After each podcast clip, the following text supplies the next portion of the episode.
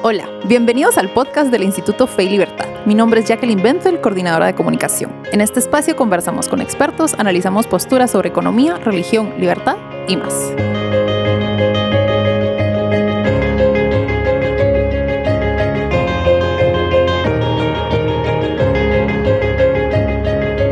Bienvenidos al podcast del Instituto Fe y Libertad. Hoy para mí es un honor poder conversar con el doctor Armando de la Torre, teólogo, filósofo y sociólogo, uno de los temas que sin duda alguna refleja la realidad contemporánea como es el concepto del moral hazard o el riesgo moral, como usted lo traduce, doctor Armando de la Torre. Bienvenido a este espacio. Bien hallado, gracias por esa introducción. Cuando hablamos del concepto del moral hazard o el riesgo moral, ¿a qué nos estamos refiriendo, doctor? Es, un término en inglés que necesita ampliarse en el castellano, porque en el conjunto de la exposición de Kenneth Arrow sobre The Moral Hazard, eh, se entiende muy bien el término. Correcto. En cambio, en castellano, no tanto.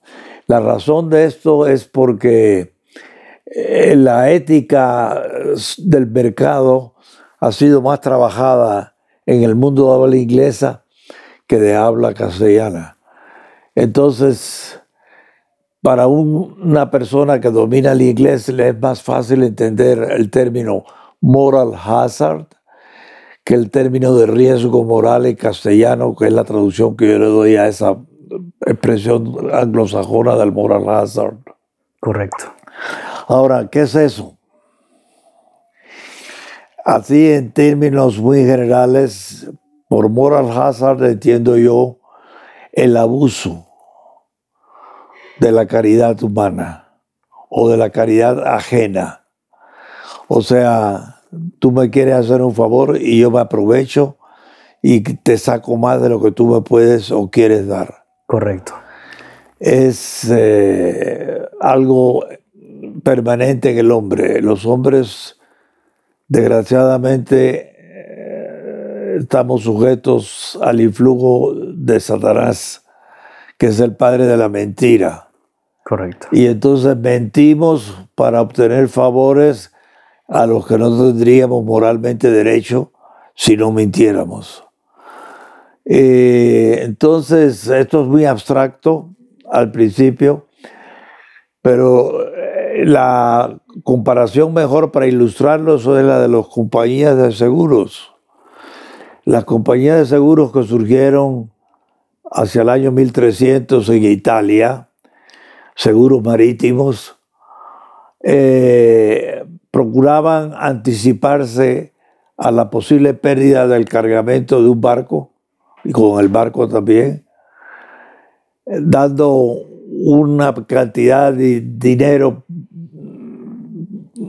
periódicamente a la compañía para que si ese accidente ocurriera, la compañía tuviera fondos para compensar al dueño del barco que se hundió. Y eso se extendió después del, del, seguro marítimo a toda forma de seguro como tenemos hoy, que son muchas e innumerables casi. Ahora, lamentablemente la cuestión del seguro no permaneció en manos privadas. Correcto. Sino que esa idea del seguro se hizo un poco más universal a través del concepto del seguro social que ha conducido directamente a la sociedad benefactora, moderna, aquella que trata de compensar a los hombres de cualquier fallo, cualquier problema en lo posible, y que ha sido consagrada en el derecho político de los pueblos como welfare state. O sea, todo el mundo en este supuesto tiene derecho a la asistencia por parte de la autoridad pública del Estado en caso de enfermedad, de accidente, de crimen o de cualquier otra emergencia. Entonces, la idea esa de que todo el mundo tiene que tener una especie de seguro contra cualquier emergencia fatal o muy grave, se ha extendido a todo. Correcto. Y la pregunta que surge aquí, doctor Armando de la Torre, es que no es un tema sencillo de tratarlo en la tradición judeocristiana, porque uno de los distintivos de la tradición judeocristiana, uno de los distintivos del Evangelio, es la virtud de la caridad, la virtud del amor. Y uno, y uno, piensa en encíclicas como la Mirari Vos, la eh, Rerum Novarum, la Mater et Magistra, la Populorum Progressio, inclusive la Laudato Si de Francisco I, donde se insiste mucho en la generosidad, en la caridad. La pregunta es, ¿un creyente se puede preguntar eh, sobre, esa, sobre ese riesgo posible a la hora de beneficiar a alguien? No solamente se puede preguntar, sino se debe preguntar. Correcto. Porque el Evangelio no nos invita a ser tontos. Correcto. Sino solo ser bondadosos, que es otra cosa muy diferente. La gente olvida, desgraciadamente, que somos pecadores que nos aprovechamos pecaminosamente de la bondad ajena. Olvida que el demonio es el padre de la mentira y que tenemos una influencia permanente eh, a través de tentaciones de ese poder satánico. Eso se hace muy evidente en el caso de la beneficencia estatal. Correcto. ¿Por qué de la beneficencia estatal? Porque el Evangelio a lo que invita es a la beneficencia personal. Tú sacrificas algo tuyo por otro, voluntariamente. En cambio, la beneficencia estatal que empezó hacia fines del siglo XIX bajo el gobierno de Otto von Bismarck en Alemania, welfare decimos hoy todos, es diferente. No responde a un sentimiento concreto hacia una persona determinada en un momento clásico, único, como es la caridad del cristiano, la del buen samaritano, para una persona en concreto que tiene un problema muy grave en concreto. No, la caridad estatal que ha suplementado y ha desplazado a la caridad cristiana personal, la caridad estatal es abstracta, prescinde de la relación personal única entre el que da la ayuda y el que la recibe. Entonces toma las necesidades humanas en abstracto. Todo el mundo puede llegar a ser, estar enfermo. Todo el mundo puede sufrir un accidente. Todo el mundo puede quedarse sin ingresos. Todo el mundo puede ser encarcelado. ¿Sabe Dios qué? Así es. Pero la caridad cristiana no es para todo el mundo, sino para el que lo necesita. Correcto. Y uno lo percibe como tal. Entonces es personal, no es legal. Correcto. No es abstracta. Lo que pide Dios o su Señor Jesucristo es eh, una compasión concreta, que por eso es meritoria. Cuando a ti te obligan a contribuir al seguro social o al seguro contra incendios o al seguro contra robos, o sea, te obliga al Estado por ley, ahí no hay mérito. Simplemente te obligan y lo tienes que hacer, dar una parte de tu ingreso para cubrir esos costos inesperados y dolorosos.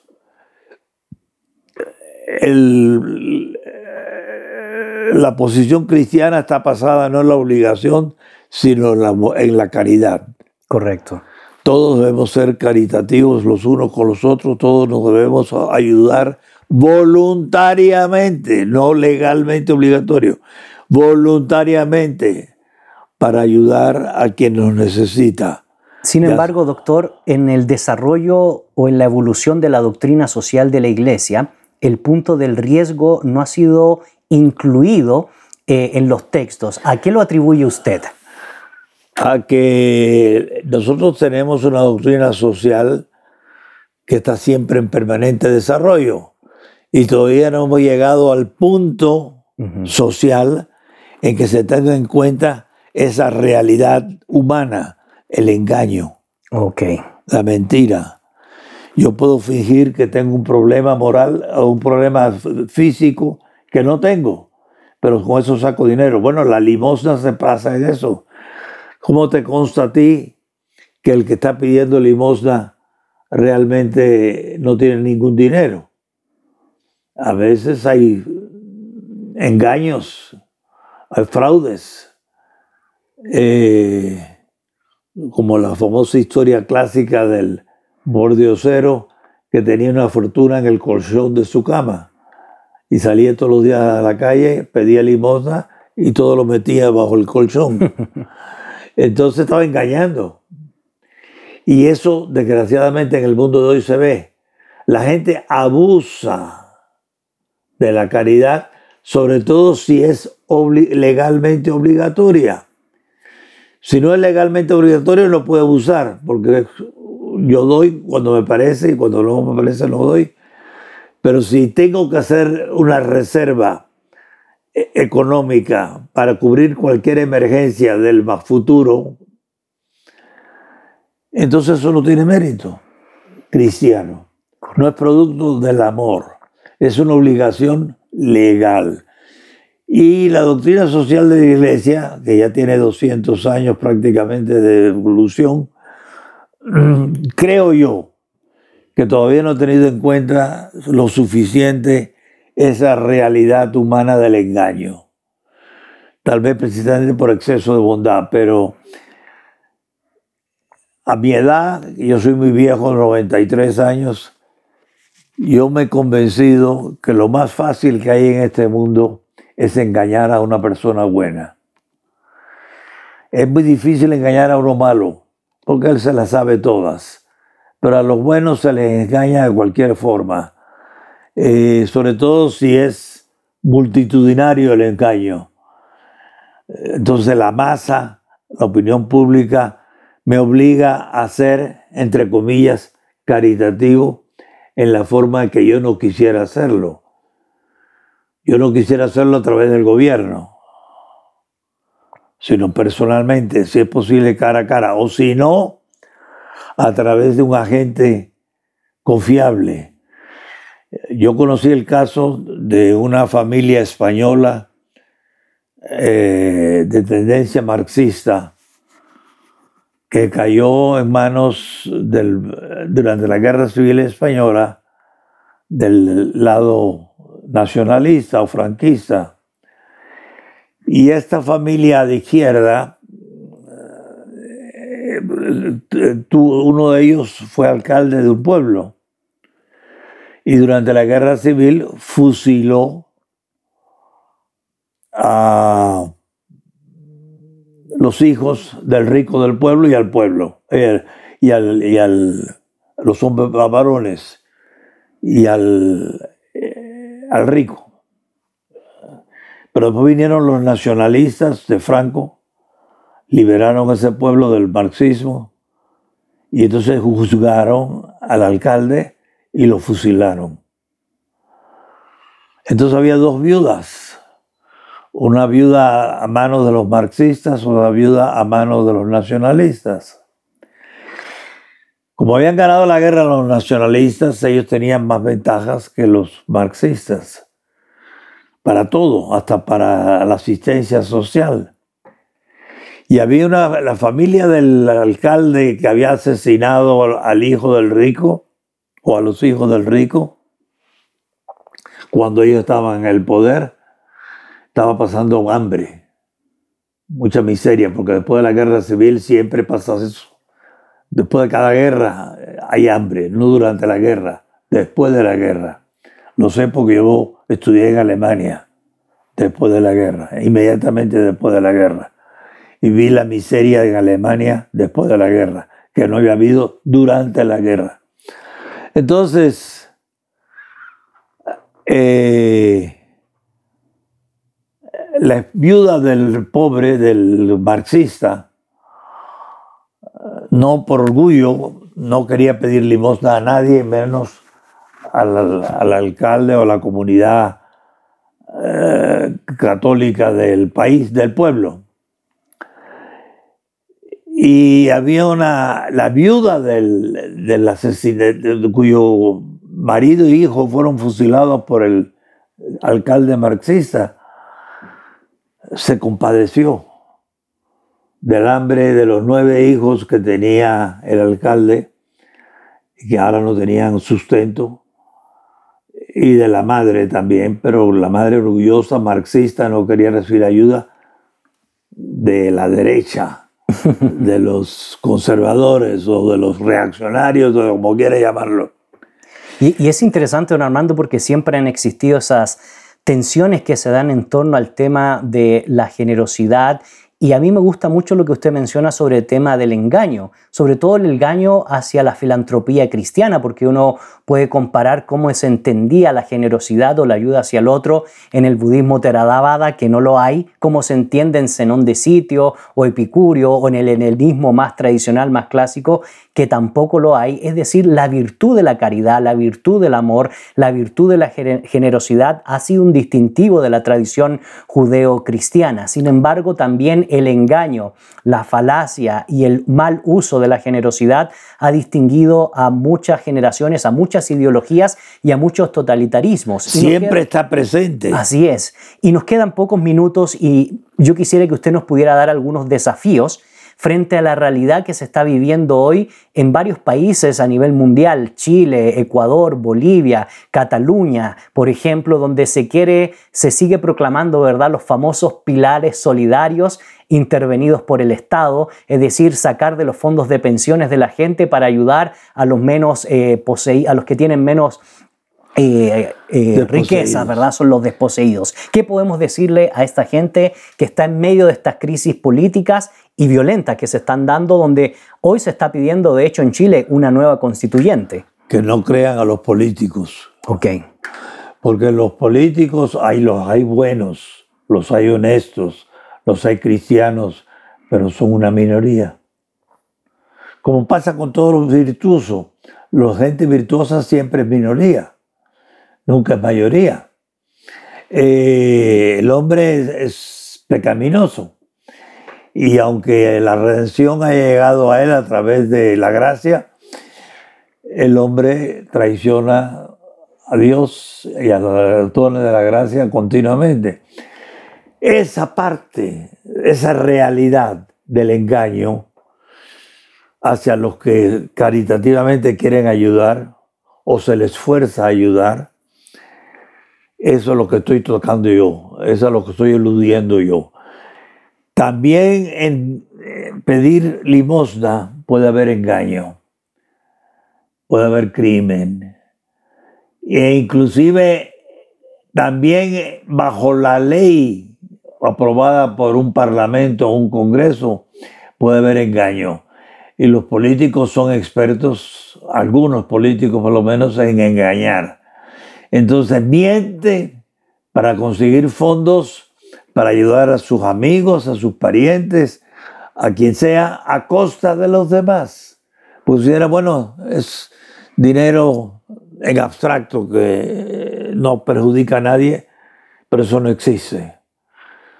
Todo dinero que se emplea para ayudar a alguien no existe para ayudar a otro. Ya se usó. Entonces, la buena voluntad de los cristianos, sobre todo de la iglesia y de los autores de la doctrina social de la iglesia, que es maravillosa, todavía no han abordado ese tema. El tema del posible engaño en nombre de la caridad a las personas eh, que tienen que ser caritativas porque su conciencia se los pide o porque la ley se los impone.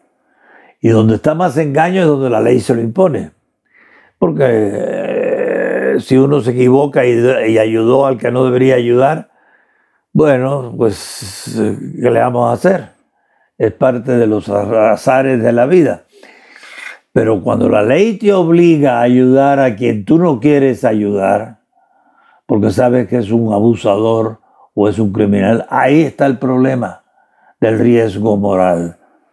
Así que si usted quiere saber más sobre estos principios y esta propuesta que el doctor Armando de la Torre nos ha planteado y hacer un análisis filosófico, teológico, económico sobre el riesgo moral a la hora de hacer el bien al otro, te invitamos a que puedas eh, ingresar a la página www.feylibertad.org, ver la versión digital en el Open Journal System, donde encontrará casualmente el primer número de la revista Fe y Libertad sobre capitalismo y virtud, y ahí precisamente está el artículo del doctor Armando de la Torre. Este número también está disponible en Amazon o si usted desea una copia física puede escribirnos a info.feilibertad.org. Soy Gonzalo Chamorro y ha sido un placer entrevistar al doctor Armando de la Torre. Con mucho gusto.